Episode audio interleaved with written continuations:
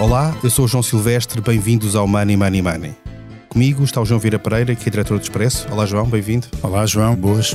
A economia portuguesa foi uma das mais castigadas pela pandemia por causa do peso do turismo. Apesar da recuperação do ano passado, o setor ficou ainda muito aquém do que era em 2019. Só este ano Portugal irá regressar à tendência pré-pandemia quando o turismo batia recordes. Espera-se mesmo um dos melhores anos de sempre. Só que nem tudo são facilidades. É difícil recrutar trabalhadores, o aeroporto de Lisboa pode não estar à altura das necessidades e a pressão da inflação e da subida dos juros tende a agravar os custos de muitas empresas. Ao mesmo tempo, há uma guerra na Ucrânia que não sabemos para onde irá ou como irá terminar. Money Money Money tem o patrocínio do AGE. Tudo o que os jovens precisam para o dia a dia. Uma conta, cartões e uma app. Banco BPI registado junto do Banco de Portugal sob o número 10. João, nós vimos há pouco tempo, recentemente, números de, de previsões da Comissão Europeia que davam Portugal como o país este ano que poderá crescer mais na, na Europa. E isto tem muito a ver com o turismo. Tu achas que isto é. Houve alguma euforia exagerada nestes números ou de facto devemos estar contentes com, com aquilo que está a acontecer e que pode ser um sinal de viragem na nossa economia? Um,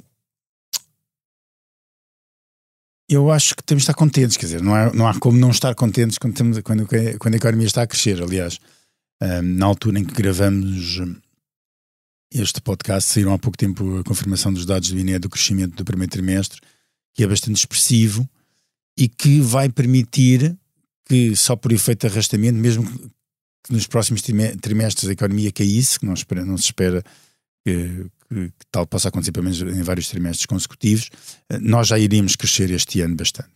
E, portanto, isso é positivo. O crescimento é todo ele bem-vindo, quanto mais crescimento, melhor. Venha ele e temos de, de receber de, de braços abertos, independentemente de onde é que ele vem. Agora, a, a grande questão é sobre a qualidade desse crescimento. Ou sustentabilidade, e, talvez. Sim, a qualidade e a sustentabilidade desse crescimento. E, até, e, e sobre. Atenção, não, não é é que as pessoas às vezes têm, têm, de ter a noção de que crescimento implica. Nós estamos numa situação e passamos por uma situação melhor do que aquelas em que estávamos. Não é a manutenção das coisas como estão, é evoluirmos para algo melhor. Em termos de riqueza, de criação de riqueza, etc. E eu não quero que o que eu vou dizer a seguir seja percepcionado como uma crítica ao turismo, porque não é. Atenção, não é. O turismo é extremamente importante para Portugal não só pela atividade em si, mas por todas as atividades que arrasta consigo. Mas Portugal não pode depender só do turismo para crescer. O turismo é extremamente importante, tem de ser muito cuidado, temos de cuidar dele, temos de garantir que Portugal continue a ser atrativo e continue a atrair todos os anos milhões de turistas e portanto tem de ser sustentável, tem de ser de qualidade, tem de ser de, de, cada vez de maior valor. Tudo isso é verdade, mas não pode ser só essa a base de crescimento da nossa economia, ou a maior base de crescimento da, da economia. Temos de apostar em setores, outros, que permitam que quando o turismo não está lá, e acontece, e recentemente vimos muito bem como é que podia acontecer, esses setores continuam a suportar ou poder suportar o crescimento da economia. E eu acho que muitas vezes nós dormimos debaixo do sucesso. Ou seja, a falta de ambição portuguesa mostra, mostra-se muitas vezes pelo facto de, ok, já estamos a crescer, está tudo resolvido. Não, não está tudo resolvido. Está tudo por resolver. Nós estamos a crescer e é ótimo, mas perante este sucesso não podemos cruzar os braços e dizer oh, já, já está. Não está. É preciso continuar a garantir e a planear para que no futuro o turismo seja apenas um dos motores da economia e não o motor da economia. Eu acho que esta é que é a grande diferença. Um, felizmente que existe o turismo, uh, ainda bem, mas não pode ser só turismo. Temos de, temos de pensar em ter, em ter outros setores que tenham tanta força ou mais que o turismo em Portugal. Quando tu falas em planear, um, há um, há um, há um tema recorrente que provavelmente dará problemas neste verão, que é o aeroporto de Lisboa. Uhum. Já se sabe que aquilo que era suposto ser feito para aumentar a capacidade não aconteceu nestes dois anos. A pandemia disfarçou um bocadinho as limitações do aeroporto, mas já vimos este, este fim de semana agora por razões diferentes, tem a ver com uma questão interna do CEF e de um plenário que existiu, mas já vimos causas este fim de semana no aeroporto. Tu achas que é inevitável que as cenas se repitam durante o verão? Olha, tudo o que se passa relativamente ao aeroporto de Lisboa é uma tristeza, desde o início. Uh, a pandemia veio destruir o setor de, de, da aviação, não é? Um, ou mudar e, uma, e colocá-lo destruir mesmo, crise, é? Sim, e colocá-lo numa crise absolutamente inacreditável. E o que é que nós fizemos nesse período? Em vez de aproveitarmos essa acalmia do aeroporto de Lisboa e dos aeroportos nacionais para pensar que aeroportos é que nós temos que ter, não fizemos nada. Não, absolutamente nada. Quer dizer, não se avançou para uma solução do Montijo, não se avançou para uma solução uh, além do Montijo, nada. Continuamos, continuamos na mesma incapacidade de, de, de decisão. Portanto, acabou a pandemia, tivemos estes dois anos e nós ainda não sabemos que aeroporto é que vamos ter. Se é o Montijo, agora de repente voltamos outra vez a estudar, não sei, são contratadas não sei quantas empresas. Curiosamente, é contratada uma empresa dos aeroportos espanhóis para estudar os aeroportos em Portugal. É uma coisa curiosa, não deixa de ser uma empresa pública espanhola é que vai decidir qual é a melhor localização ambiental. Qual é, qual é a melhor a, a, a, localização para o aeroporto internacional de Lisboa que vai fazer concorrência com os aeroportos espanhóis. Se acham isto normal, eu não acho. Mas pronto, mas, mas não é esse o, o assunto que estamos aqui a falar. Uh, sobre a questão do aeroporto, é absolutamente inacreditável que não se haja uma solução e que de repente, mais uma vez, as bases de crescimento não, não, e que afeta diretamente os grupos hoteleiros é terem constrangimentos na entrada, na, na chegada de clientes. Não é? Repara, nós fala-se muito do aeroporto de Lisboa, mas não se fala do aeroporto de, do Algarve, o aeroporto de Faro. O aeroporto de Faro desapareceu das notícias, desapareceu das polémicas, etc. Houve umas polémicas o ano passado com, com as questões de Covid, das, das, das, das esperas, etc. Mas é um aeroporto que funciona, aparentemente, bastante melhor do e que, que traz muitos turistas a Portugal. E que traz, se calhar, e traz muitos, mas muitos turistas a Portugal. Não, não traz todos, obviamente, mas traz muitos turistas a Portugal. E é um aeroporto que, que felizmente parece estar, estar, mas vai chegar um, uma altura em que o aeroporto de, de, Faro também não, não vai chegar. O que, é que está a ser feito? Está a ser planeado alguma coisa? Está, está a ser feito mais? E, e não se fala dessas coisas. Fala, assim, fala só de um aeroporto de Lisboa que está esgotado e que uh, e eu acho que se fala só, só, só muito do aeroporto de Lisboa, porque obviamente além de ser um investimento muito grande, uh, nós somos um bocadinho reféns desta coisa de falarmos só muito do que é que se passa em Lisboa e na capital e esquecemos um pouco o que é que se passa no resto do país. Mas é lamentável, voltando à tua eh, pergunta, não querendo desviar muito, é, é completamente lamentável que não se tenha feito nada neste tempo. Uh, e, que, e, e que nestes dois anos de pandemia em que havia oportunidade para para, para se avançar, até porque não havendo menos tráfego era possível haver, por exemplo, mais obras e era mais fácil de tudo, não ser feito nada.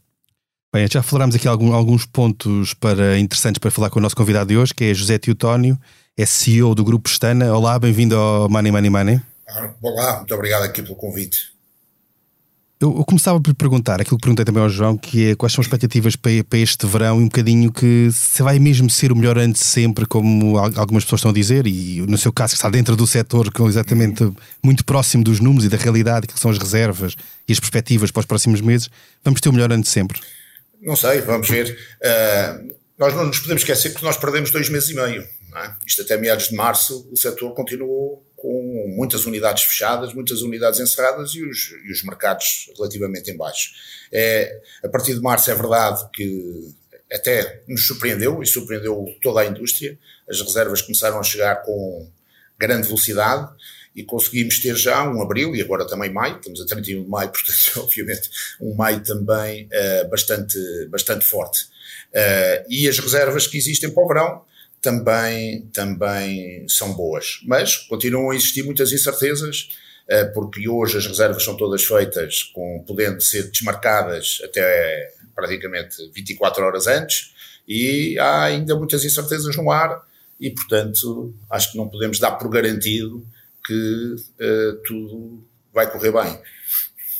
Quando fala em incerteza, está, presumo que já referisse essencialmente à questão da guerra, da guerra é, na Ucrânia exatamente. e efeitos que daí possam advir, não é? Claro, os efeitos que possam advir da guerra da Ucrânia, se, por, se por acaso há algum alargamento, imediatamente tudo para, não é? E portanto, tudo, isso tudo. E por outro lado, eh, é verdade que a guerra tirou, tirou a pandemia do, do, das notícias, mas essa pandemia continua a existir, não é? Mas para, já nós estávamos a falar há pouco em off, ainda antes de iniciar a gravação, sobre essa questão, Sim. que é Portugal em geral, e estava-me estava a dizer que Portugal em geral beneficia que sempre que há atenção naqueles nossos concorrentes há, há, turismo que desvia um bocadinho para Portugal e para a Espanha. Está, é. E neste momento isso está a acontecer já? há aqui dois grandes movimentos, não é? O, o, há o Mediterrâneo Oriental e depois há aqui, onde incluem Portugal, apesar de nós não sermos um destino mediterrâneo, mas se for a, a tudo o que é brochuras turísticas, etc., nós estamos com, até a Madeira e, o, e, Canárias estão um bocadinho como o Mediterrâneo Oriental, Ocidental, que é assim, enfim, mas é, é um pouco. E é verdade que os grandes concorrentes, se quisermos, deste nosso lado, acabam por ser países como a Turquia, o Egito, Tunísia. Portanto, quando existem movimentos de alguma perturbação naquele lado, obviamente que este lado aqui cresce. E, e, e é isso que pode explicar um bocadinho, eh, a partir de março, este crescimento das reservas eh, para Espanha, Portugal, mas também Grécia, eh, França, estão a fazer bons anos, ou têm perspectivas de fazer bons anos. E isso nota-se em número de turistas apenas ou também em alguns mercados de origem que normalmente não, não estão tão ligados a Portugal e começam a vir para aqui nestas alturas? Eh, sabe, o, do, no pós-pandemia, o que se tem verificado é que os mercados não têm sido homogéneos em termos de recuperação. Portanto, enquanto os ingleses e irlandeses foi uma recuperação grande, até na zona ali também do Benelux, uh, a mesma coisa. O mercado alemão demorou muito mais a reagir. Uh, os alemães são mais cautelosos e sempre que existe alguma perturbação na Europa, uh, ficam mais em casa e decidem viajar menos há agora aqui alguma e começam a aparecer também outros destinos que habitualmente não, não, eram, não eram normais. Por exemplo, França tem crescido muito, mas, por exemplo, para completar os destinos em Portugal ainda nos faltam os intercontinentais. O Brasil ainda não viaja como viajava, os Estados Unidos ainda não viajam como viajavam para a Europa, e, portanto, isso são dois mercados muito importantes, não tanto para o Algarve ou para a Madeira, mas para Lisboa e Porto. E quando perspectiva aquilo que é o verão, esses mercados mais, mais, mais intercontinentais, nos Estados Unidos, por exemplo, que tinha crescido muito antes da, da pandemia, ainda, ainda, ainda, há um caminho grande a percorrer até voltar àquilo que é, era? Ainda há um caminho grande, até porque o número de voos ainda não está reposto para esses mercados. E, portanto, quando faltam voos, é, torna-se mais difícil. É? Uh, nós já vemos os americanos a, a, viajar e nós, no Grupo Stana, temos hotéis também em Madrid, em e, em outras cidades europeias, e já sentimos o mercado americano a recuperar. Em Portugal também, é verdade que tem vindo a crescer, mas ainda não aos ritmos do, do atingir os valores de 2018 e 2019, porque faltam voos. Há pouco mencionava a questão das reservas poderem ser canceladas até muito perto da hora da, da entrada, no fundo, do check-in. Uh, o que é que mudou em termos de, de comportamento dos clientes né, na questão das reservas? Vocês é. valorizam muito isto, desistem muito em cima da hora? O que é, o que, é que é. mudou com a pandemia? Uh, mudou muito, principalmente no verão, as reservas eram muito feitas em dois períodos. Havia aquilo que se chamava a Black Friday, que era logo em novembro, e portanto havia promoções de, das empresas hoteleiras para fazer reservas para o verão, e também aquilo que habitualmente no setor se chama o January Sales também, para viagens também de férias serem marcadas logo, havia umas promoções isso vem desde há muito que existia no setor. E essas reservas, porque eram feitas com promoções, eram reservas que não permitiam a desmarcação. Portanto, eram reservas logo firmes. Uh, hoje, quem quiser fazer reservas firmes com seis meses de antecedência, não tem nenhuma. Né? E por isso as reservas são todas feitas até à última da hora, porque aquilo que se passou nos últimos dois anos foi um pouco isso. Uh, os mercados abriam, as reservas chegavam, os mercados fechavam, era preciso os cancelamentos todos. Portanto, e, e, e, ninguém quer estar disponível para, nós, por exemplo, no Grupo Estena, nós uh, reembolsámos todas as pessoas em 2020. Portanto, mesmo aquelas que tinham feito as reservas em 2019, na novembro de 19 ou janeiro de 20, nós reembolsámos, eh, porque realmente havia um caso de força maior. Mas muitas, muitas das companhias, quer de aviação, quer uh, hoteleiras, não, fizeram os célebres vochas, eh, adiaram as, adiaram, e por isso os clientes ficaram com as férias pagas e, as, e sem as poder gozar. Alguns deles a gozar só passado 12 ou 24 meses. Por isso o cliente, o cliente é, é sempre a pessoa mais esperta do mundo. E portanto, como é a pessoa mais esperta do mundo, obviamente que não arrisca a segunda vez. Uh, José Teotónio, permita-me que lhe pergunte uma coisa exatamente por causa, uh, a partir dessa desses clientes que ficaram com os vouchers a, a preços de 2020. Uh, para entrar aqui num, num, tema que é a questão da inflação. Ainda esta semana saíram dados do INE que colocam a inflação um, em maio a chegar aos 8%, o valor mais alto desde 1993. Como é que está a ser para vocês em termos de preços e de uh, gerir esta questão da inflação? Porque vocês vendem hoje uma reserva a um preço, mas que pode chegar a junho e os custos serem muito diferentes é. daqueles que, que, que, que previam. A sua margem, portanto, cai drasticamente. É verdade. Isto é um. Enfim, nós, nestes últimos dois anos, tiramos todos um mestrado ou um doutoramento na gestão da incerteza. E isso é mais um ponto de incerteza que, que agora nos surgiu. Depois de um, dois anos de pandemia, haver uma guerra. E a guerra que trouxe esta, esta questão da, da inflação para cima. A inflação está-se a sentir a dois, a dois níveis. Por um lado, uh, muito na, na parte da energia. Nós, por exemplo, em termos energéticos, ainda temos contratos que eram de médio e longo prazo e, portanto, não, só vamos sofrer isso alguns no segundo semestre, uh, mas que vai depender muito das decisões que forem tomadas sobre a possibilidade de termos o preço único no mercado ibérico ou não. Isso pode, no fundo, vai depender muito. Portanto, ainda não conseguimos hoje, que estamos aqui no, em meados de junho, prever aquilo que nos poderá acontecer no segundo semestre, que é quando vai ter impacto nas nossas, na, nas nossas contas. E depois, segundo a segunda matéria, onde tem crescido bastante, tem sido ao nível da, da parte toda da alimentação e bebidas. Não é? E aí na alimentação e bebidas também, não só os preços a subirem, como, como alguma incerteza naquilo que é os canais de abastecimento, o que faz com que nós que costumamos ter contratos médio e longo prazo com fornecedores uh, habituais e tudo isso, hoje seja mais difícil conseguir fazer isso. Portanto, ninguém nos garante preços uh, a médio prazo e, e, e, às vezes ninguém nos garante sequer quantidades. Pronto, o que obriga, mais uma vez, numa gestão, uh, ser mais flexível em termos de refazer menus, de refazer, enfim, uh, a, nossa, a nossa operação interna e, e, é com isso que temos que, que viver. A indústria tem, no pós-pandemia, beneficiou de uma, de, um, de, uma, de uma alteração de modelo de negócio que já vinha a acontecer. Portanto, já, essa alteração já vinha a acontecer, que era uma desintermediação. E, portanto, no fundo, as empresas que conseguiram aproveitar uh, através de investimentos que fizeram, para uh, conseguir aumentar os seus canais próprios, têm feito uma coisa que é, mesmo sem aumentar o preço do, no cliente final, a sua margem fica superior, o seu preço uh, fica superior porque a intermediação é, é menor, o custo que fazem a intermediação é menor. E, portanto, até agora o que tem acontecido é que é verdade que este aumento, uh, se, se, quisermos, do preço para o, os hotéis uh, tem compensado este aumento de custos que já se está a verificar. Mas advém deste modelo de negócio. Quem não conseguiu, quem manteve tudo na intermediação, está a sofrer com isso. Deixe-me eh, fazer-lhe outra pergunta. Nós um, ehm, acompanhei, não acompanhamos, aqui no Expresso a apresentação de resultados do Grupo Pestana uhum. no, no, eh, relativamente ao ano passado, e na altura disseram que precisavam para garantir este ano a oferta turística de contratar cerca de 1.200 pessoas. A minha pergunta é muito clara: como é que vão conseguir contratar essas 1.200 pessoas quando de todo o lado no setor se ouve falar de falta de mão de obra e de mão de obra qualificada?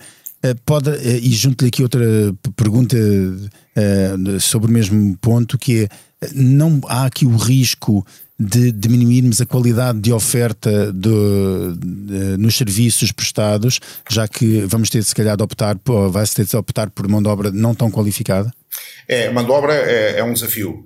Mas, atenção, nós precisávamos, nós falámos em mil pessoas, não nas mil e duzentas, mas... Já peço é, desculpa. Sim, mas é, é na mesma ordem de grandeza, portanto não, não há... Não há é, mas a verdade é que já contratámos, na altura, quando apresentámos, já tínhamos contratado cerca de 470 e agora, durante uh, o tempo, estas últimas três semanas, entraram-se também já mais cerca de 300 pessoas. Portanto, estamos praticamente muito em cima e, e ainda nos falta o um mês para chegarmos ao, ao mês mais, mais duro. Agora, é verdade que temos conseguido contratar, mas que há um, um, uma falta, se quisermos, uh, de mão de obra para várias indústrias. Isso pode ser explicado um bocadinho por aquilo que foi o reforço das equipas no Estado, quando saíram os últimos dados sobre aquilo que foi a contratação de pessoas para o Estado, seja nas áreas, uh, nas áreas que concorrem, por exemplo, a setores de atividade como o nosso, o nosso na hotelaria, uh, foi muito grande e, portanto, isso terá levado algumas pessoas que habitualmente faziam a sua vida em termos, em termos hoteleiros. Por outro lado, também, nós, penso eu que beneficiamos aqui de uma questão. Nós, Grupo Stana, mesmo entre 2000 e 2020 e 2021, em que tivemos muitas operações fechadas e tivemos muitas das pessoas operacionais, não dos chat services, serviços partilhados, muitas pessoas estiveram a trabalhar a remoto, mas então os operacionais não podem trabalhar remoto e, e muitas estavam em casa e tiveram em casa durante muito tempo, mas ninguém perdeu um centavo de rendimento, porque nós, mesmo tendo recorrido aos apoios que o Estado teve, completávamos para o salário e para o rendimento das pessoas.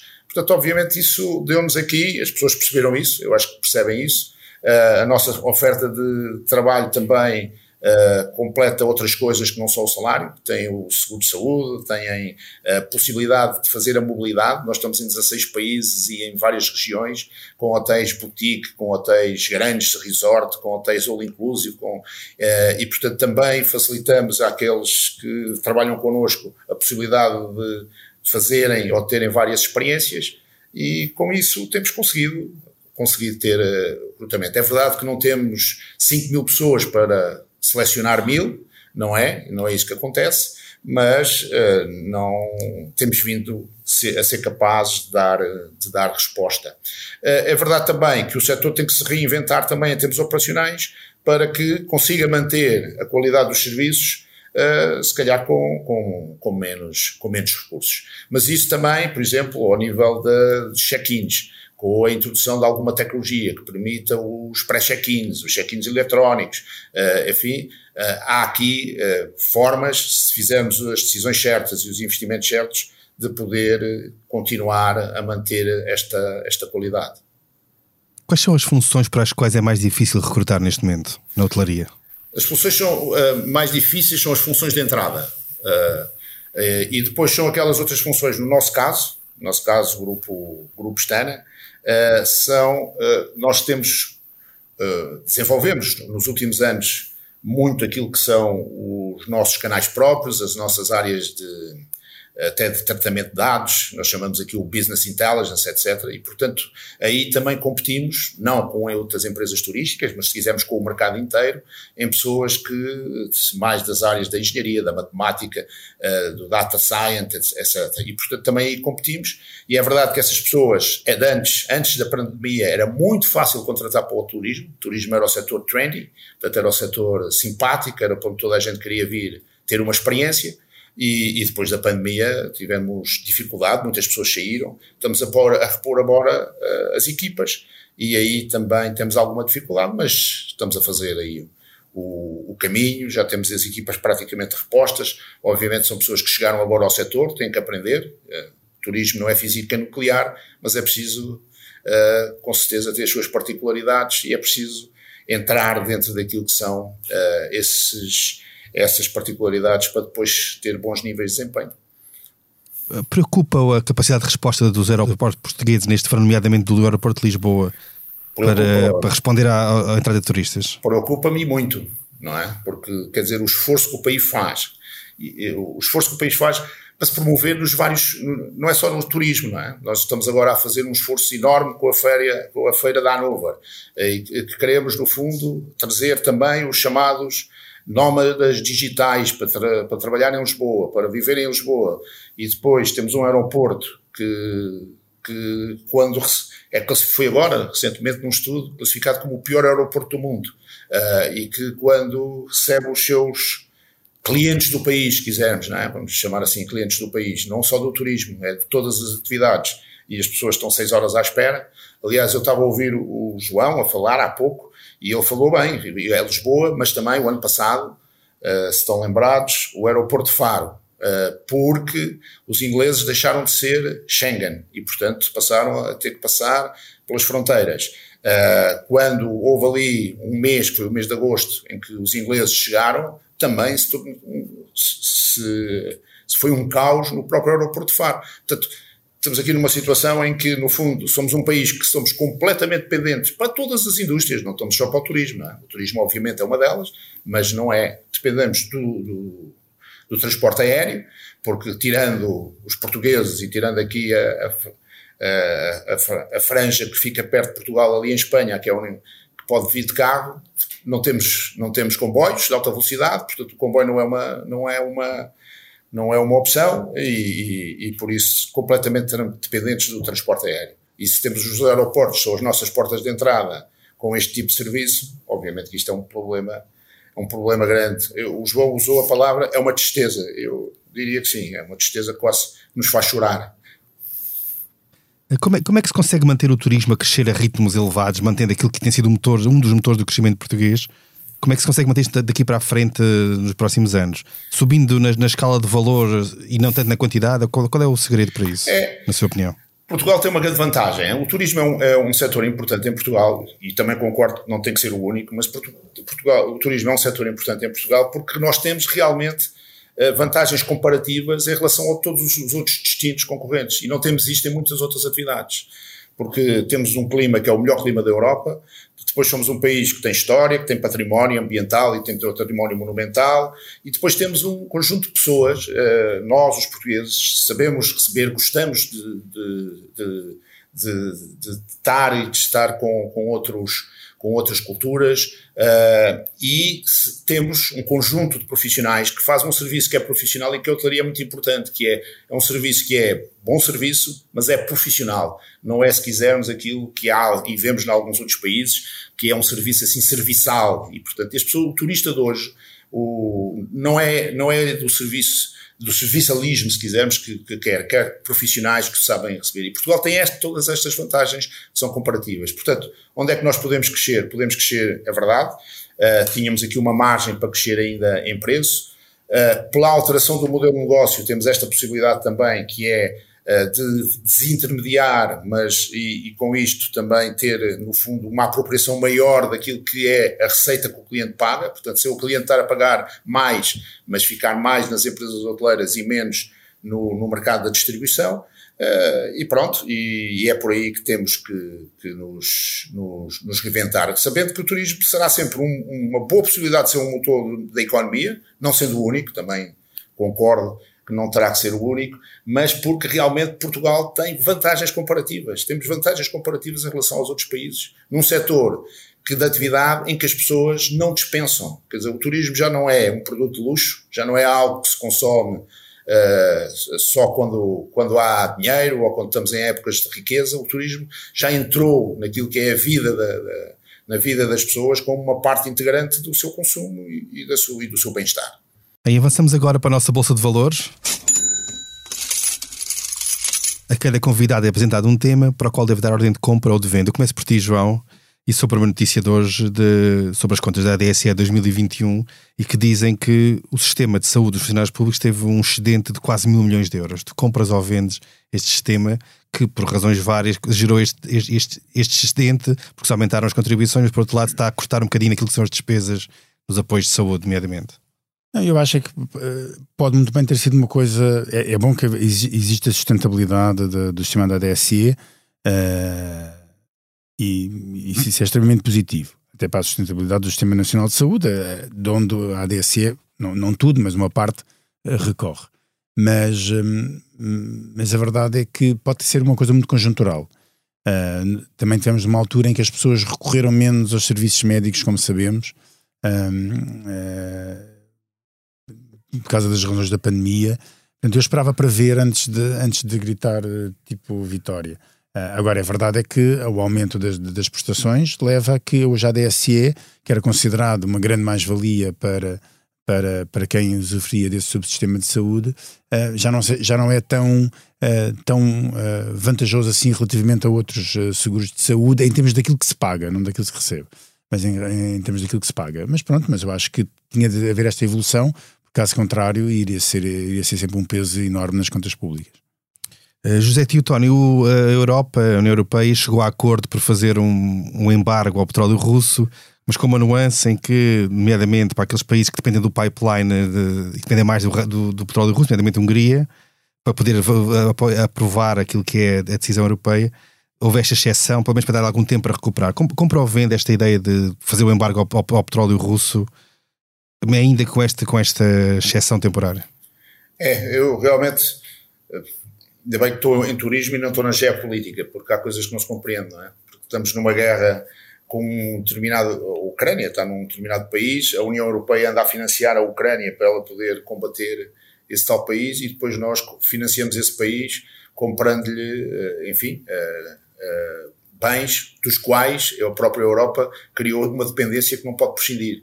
Portanto, realmente, ainda bem que não se tem que ser eu a decidir sobre essas, sobre essas matérias. E assim terminamos mais um episódio do Money Money Money. A edição esteve a cargo de João Martins. Não se esqueça, envie-nos questões e sugestões de temas para o e-mail economia.express.empresa.pt. Até lá, tome muito bem conta da sua carteira. Money Money Money tem o patrocínio do AGE. Tudo o que os jovens precisam para o dia a dia. Uma conta, cartões e uma app. Banco BPI SA, registado junto do Banco de Portugal sob o número 10.